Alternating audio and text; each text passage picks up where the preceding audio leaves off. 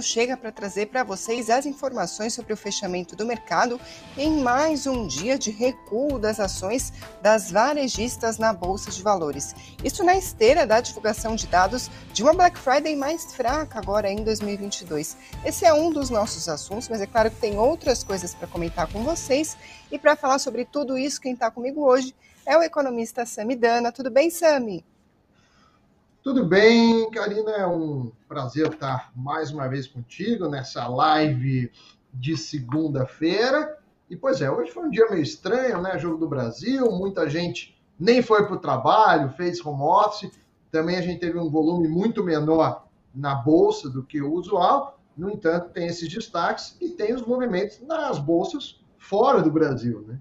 E aí sim eu acho que, que dá para ter uma percepção também uh, das atenções dos investidores mundo afora. Exatamente. A gente vai falar sobre isso porque o último jogo que a gente teve do Brasil era feriado nos Estados Unidos, então coincidiram dois fatores que esvaziam os mercados. Hoje não foi assim. Teve jogo do Brasil de fato, mas lá fora os mercados continuaram seguindo normalmente. Mas falando especificamente sobre uma das notícias aqui do nosso cenário interno que mexeu com o mercado, foi o seguinte: a gente teve uh, dados apontando vendas mais fracas agora na Black, Friday, na Black Friday de 2022. Números da Confi Neo Trust, em parceria com a empresa de inteligência de dados ClearSale, mostraram o seguinte: a gente teve um recuo anual de mais de 34% no faturamento do varejo online da Black Friday de 2022. Isso considerando de meia-noite de quinta-feira até sexta-feira às 19 horas. Foram cerca de 3 bilhões de reais. Aí no sábado, ou seja, dia seguinte à Black Friday, o desempenho até que melhorou, mas ainda assim ficou mais de 4% abaixo na comparação com o ano passado. A gente já tinha analistas dizendo que o cenário de juros em alta que a gente está acompanhando, inflação pressionada, isso tudo poderia dificultar o desempenho do varejo na Black Friday. Além disso, a gente teve outro fator. Em 2022, a Black Friday coincide com a Copa do Mundo, que pode acabar também influenciando as compras dos consumidores. Isso acabou fazendo com que diversas varejistas escolhessem estender o período de promoções durante novembro, não somente restrito a uma data, a uma sexta-feira. Outra coisa, teve também o boom das vendas online na pandemia, isso tudo acaba se dissipando, uma vez que a gente tem a reabertura das lojas, de diversas atividades, enfim. Agora, é claro que a gente tem que esperar os dados oficiais do IBGE para saber o que aconteceu com o varejo como um todo no mês de novembro, para saber se foi ou não mais forte do que o ano passado, mas para a gente ter uma prévia, eu trago aqui os dados novamente do New Trust, que também mostraram um recuo no acumulado do mês de novembro. O Marcelo Queiroz, que é o chefe de estratégia de mercado da ClearSale, ele falou que o faturamento total do e-commerce do dia 1 de novembro até o dia 26, às 23h59, fechou com mais de 17 bilhões de reais, o que significa 8% abaixo de 2021. Bom, aí na esteira dessas notícias, a gente teve a queda do varejo na Bolsa de Valores. A Via hoje caiu mais de 6%, Magalu caiu quase 3%, Americanas, entre as principais baixas do dia, caiu mais de 9% hoje.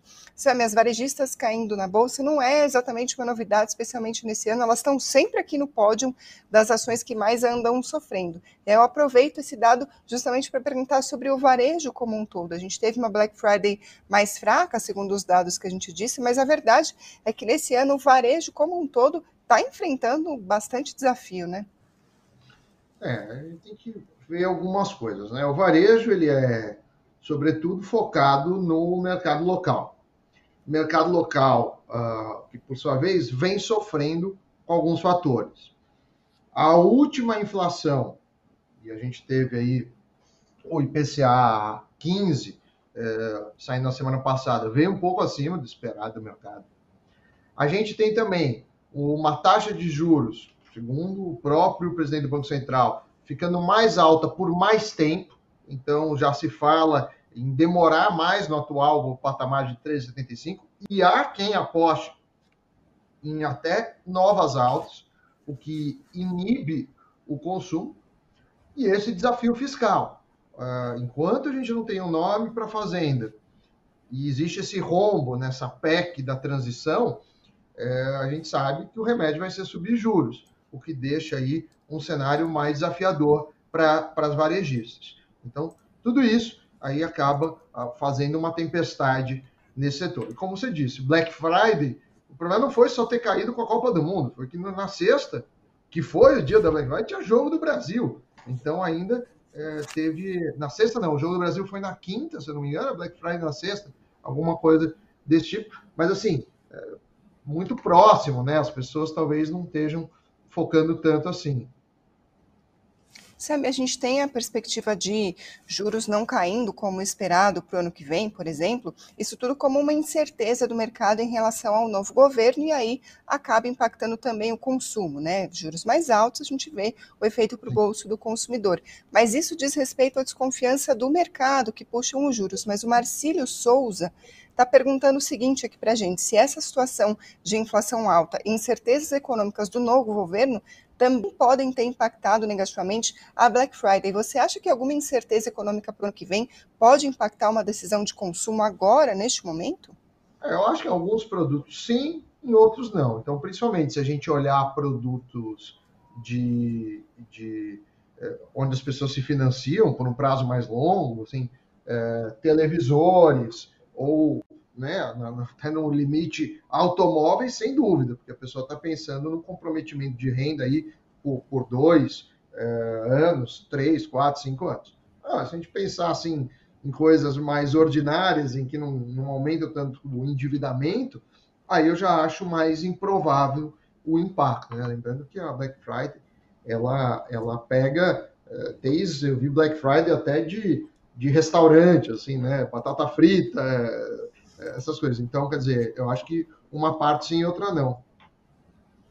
Perfeito. Ainda falando sobre essa, esse assunto de perspectivas, de inflação, de juros, eu acho que vale a pena a gente passar agora para o Boletim Focus, que foi divulgado hoje, como toda segunda-feira acontece. O Banco Central divulga aquele relatório com as estimativas de centenas de casas diferentes, ou seja, dá um panorama do que, que o mercado está esperando para diversos indicadores da economia brasileira. E quais são as notícias? Que continua piorando a expectativa de inflação agora para 2022 e também está subindo para 2023. IPCA 2022, a expectativa do mercado passou de 5,88% para 5,91%. Para 2023, passou de 5,01% para 5,02%.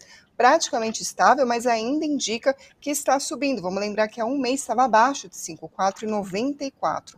Para a Selic, continua tudo igual. Esse ano deve terminar mesmo em 13,75. Para o ano que vem, 11,5%. Vamos relembrar, o mercado subiu na última edição do Boletim Focus a projeção para a Selic de 2023, justamente em meio a essas incertezas sobre troca de governo que a gente estava comentando agora há pouco. Agora, para o dólar, também continua mudando. Tinha ficado um tempão estacionado ali a projeção em 5,20, tanto para 2022 quanto para 2023, e agora continua subindo. Na semana passada estava em 5,25 a previsão para o término deste ano, agora está em 5,27. Para 2024, o mercado espera que o dólar vá para 5,24, desculpa, esperava 5,24 na semana passada e agora 5,25.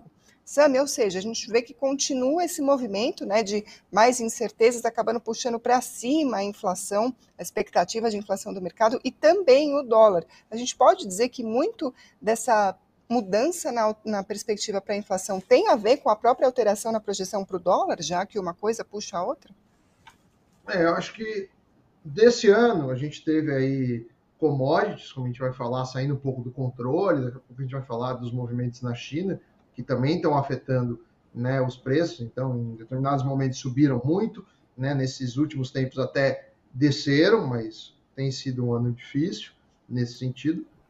É, a inflação, como eu disse, a inflação, como eu disse, ela, ela tem subido um pouquinho mais do que esperado, e o PCA faz isso. A gente tem um movimento mundial de alta de juros, então, os Estados Unidos ainda eh, que sinalize que as altas serão menores, né? Então estavam aumentando a passos de 0,75 ponto percentual, agora passarão a meio ponto é, percentual.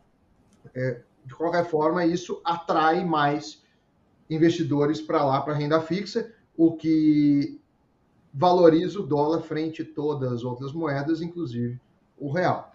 Então, acho que tem a ver com esse movimento. Agora, quando a gente já fala do ano que vem uma inflação maior e um crescimento menor e uma taxa de juros maior, aí já está mais ligado ao cenário político que segue é, indeciso, principalmente na cadeira de ministro da Fazenda, e principalmente se vai ser alguém técnico, o que seria bem visto pelo mercado, do que alguém político, onde pode deixar é, a saúde das contas públicas em segundo lugar. Agora, outro ponto interessante aqui que eu anotei no Boletim Focus para a gente discutir é o seguinte: enquanto continuam piorando as expectativas para a inflação e também subindo a projeção para o dólar, para o PIB a gente vê uma certa melhora ainda que, né, paulatinamente. Então, para o PIB pra de 2022. Ano. Isso, para esse ano foi de 2,80 para 2,81, é pouquinho, mas vamos lembrar que há um mês estava em 2,76, e para o PIB de 2023 continua em 0,7, igual estava na semana passada, mas há um mês estava 0,64%. Ou seja, devagar, mas estão melhorando as projeções para o PIB desse ano e para o ano que vem. O que, que explica, na sua opinião, esse movimento enquanto o mercado piora as projeções para a inflação? É, lembrando que essa semana a gente vai ter né, o PIB referente ao terceiro trimestre, semana importante, uh, mas a gente teve esses programas de renda que, se por um lado preocupam no longo prazo, a gente pode falar que há uma troca em antecipação de consumo para esse ano via contas públicas e desvalorização para o ano que vem. Então, esses programas ajudaram muito. O próprio relatório do FMI, em que estava prevendo a, a, no último né? Teve um na semana passada, mas no anterior estava prevendo um crescimento de 0,7 para o Brasil, agora já está em 2,8. Eles justamente apontaram esses programas aí de combate à pobreza como o principal fator.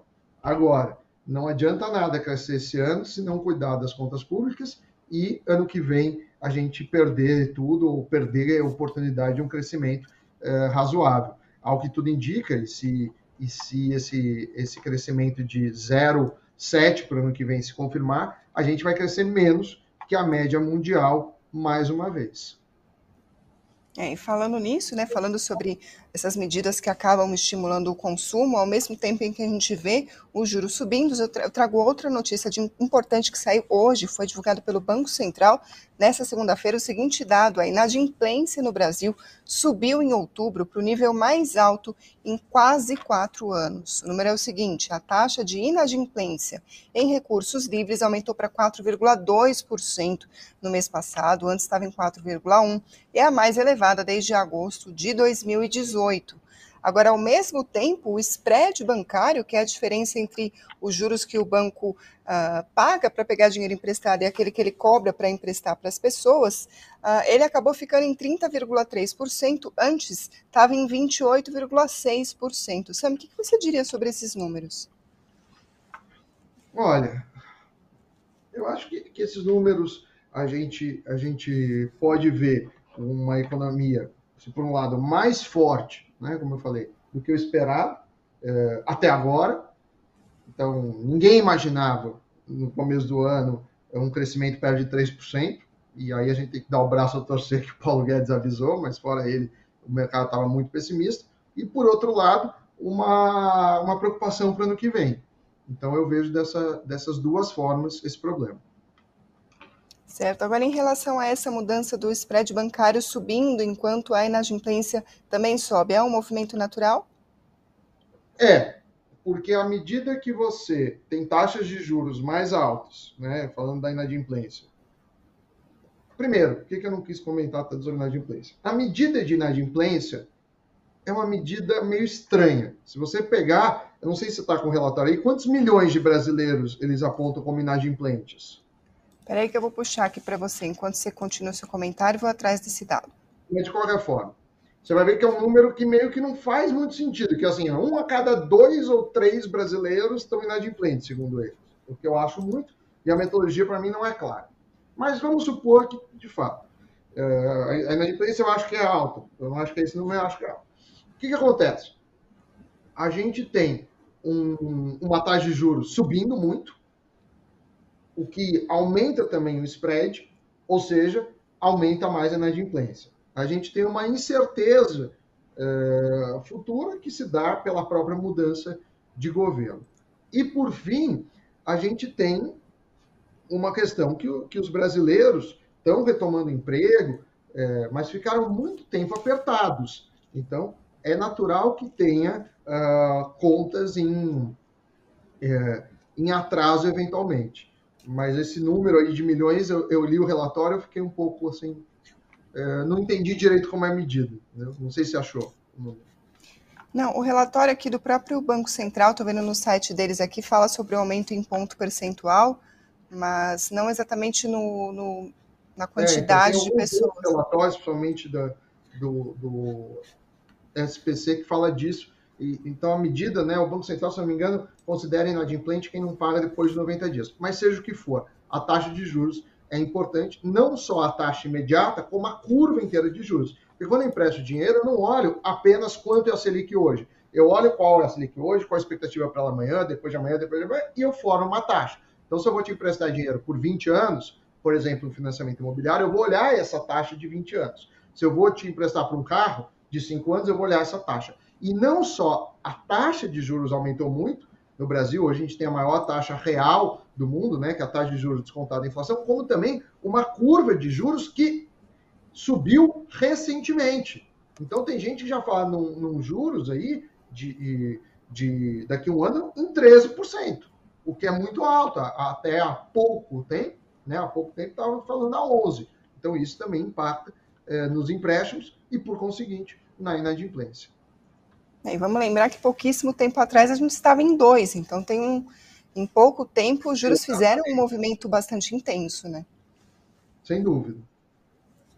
É isso aí. Vamos olhar um pouquinho lá para fora, porque teve uma notícia importante vinda da China, que também mexeu com os Sim. mercados. A gente teve protestos no fim de semana em Xangai, em Pequim e outras cidades chinesas, pessoas protestando contra a dura política no país, contra a Covid-19, a chamada Covid-0, quando tem qualquer aumento ali no número de casos de Covid-19, o país já aplica fortes restrições de funcionamento, de circulação de pessoas. Agora, o que chama atenção é que protestos, ainda mais assim tão grandes, isso é bem raro por lá. A gente teve um, uma avaliação que eu destaco aqui da agência Reuters, que é uma demonstração de desobedi desobediência civil sem precedentes desde que o líder Xi Jinping assumiu o poder há cerca de uma década.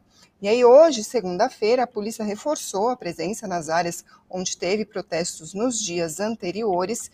E aí, a polícia tem pedido, inclusive, que as pessoas mostrem os seus telefones para que possa verificar se elas têm as VPNs, que são as redes privadas virtuais, e o aplicativo Telegram, que tem sido utilizado por manifestantes. Isso quem disse foram moradores, usuários das redes sociais. Ou seja, uma notícia que chamou bastante atenção, até por ser, uh, de certa forma, inesperado um movimento como esse na China, mas nos mercados financeiros isso impactou negativamente. Sabe, a gente acompanha que quando tem ah, alguma variação do número de casos de Covid na China, o mercado já reage mal, porque impacta, por exemplo, toda a cadeia de produção, também o consumo, mexe, por exemplo, com o preço das commodities, já que a China importa bastante esse tipo de produto. Então, na sua avaliação, por que, que esses protestos também acabaram tendo um reflexo negativo para o mercado? É, a China ela não é um país que a gente pode considerar absolutamente livre. Por exemplo, você não pode se manifestar contra o governo. É, há um, um, alguns pedidos, principalmente fora da China, lá é crime, é vetado, de, de gente querendo fora Xi Jinping. Que é, hoje é aquela questão, né? É, é, tem eleição, mas é tudo mesmo do partido. Então, eles não têm uma democracia no, no sentido assim, político ainda, que eles têm um capitalismo de mercado em, alguma, em algumas indústrias importantes.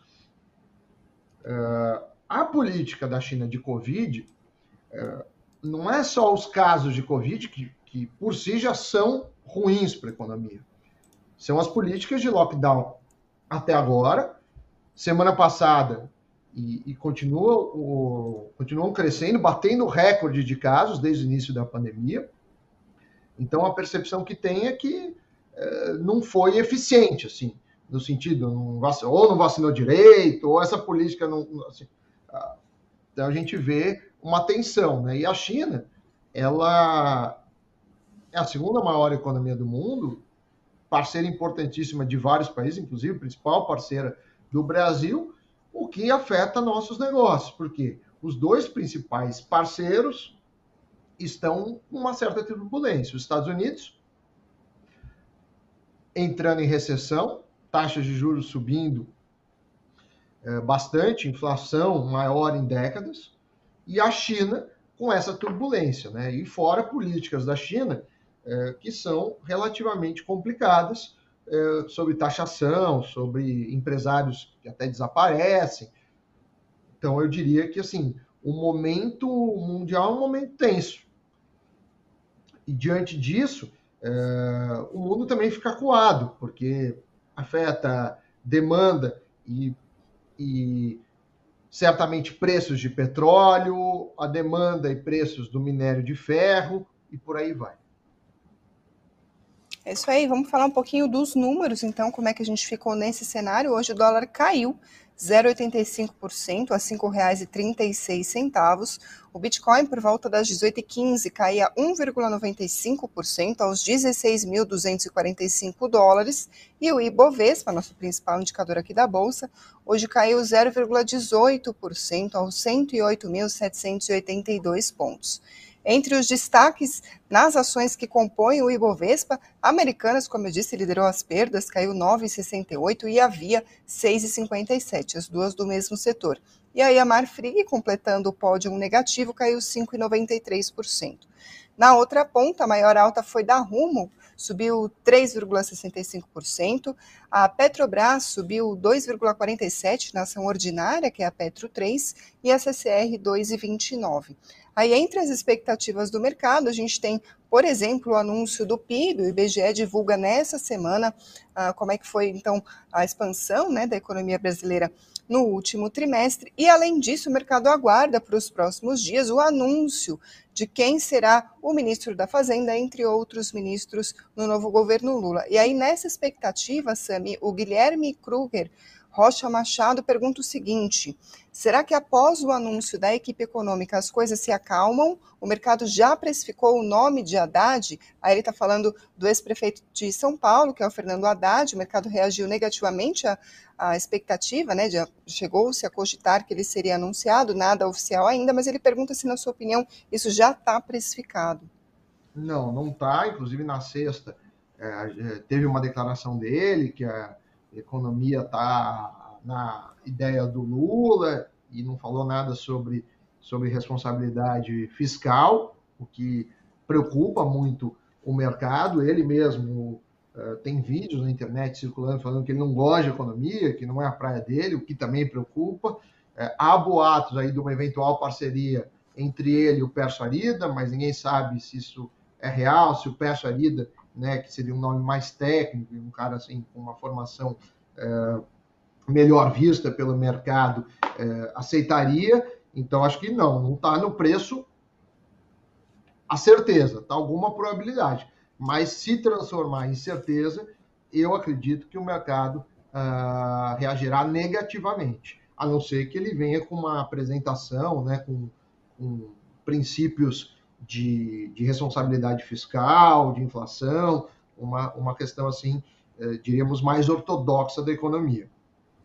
Ou seja, no mínimo um forte movimento, uma forte volatilidade a gente pode esperar, né? Sem dúvida. É isso aí. A gente, claro, vai continuar acompanhando aqui no Invest News para trazer a informação para vocês assim que ela for divulgada, não só essa, como outras notícias importantes para o mercado financeiro. Então, continuem acompanhando. Deixe sua inscrição aqui no canal se você é novo por aqui. Deixe o like se você gostou dessa edição do Boletim Invest News. Muito obrigada também a quem está ouvindo por podcast pela Alexa. E, claro, mais uma vez, obrigada, Sami, pela participação. É sempre um prazer. Essa semana é, de olho, né? Acho que internacionalmente todo mundo de olho na China, de como se darão esses efeitos. Nos Estados Unidos, alguns indicadores importantes, né? A gente tem PIB, tem alguns indicadores que se destacam, para todo mundo saber se a economia americana já perdeu força e saber qual será o impacto da taxa de juros. E aqui eu acho que o grande mistério continua sobre a equipe, a futura equipe econômica do governo uh, eleito Lula. É isso aí, todo mundo de olho e até a próxima. Tchau, tchau, pessoal. Tchau, tchau. Obrigado.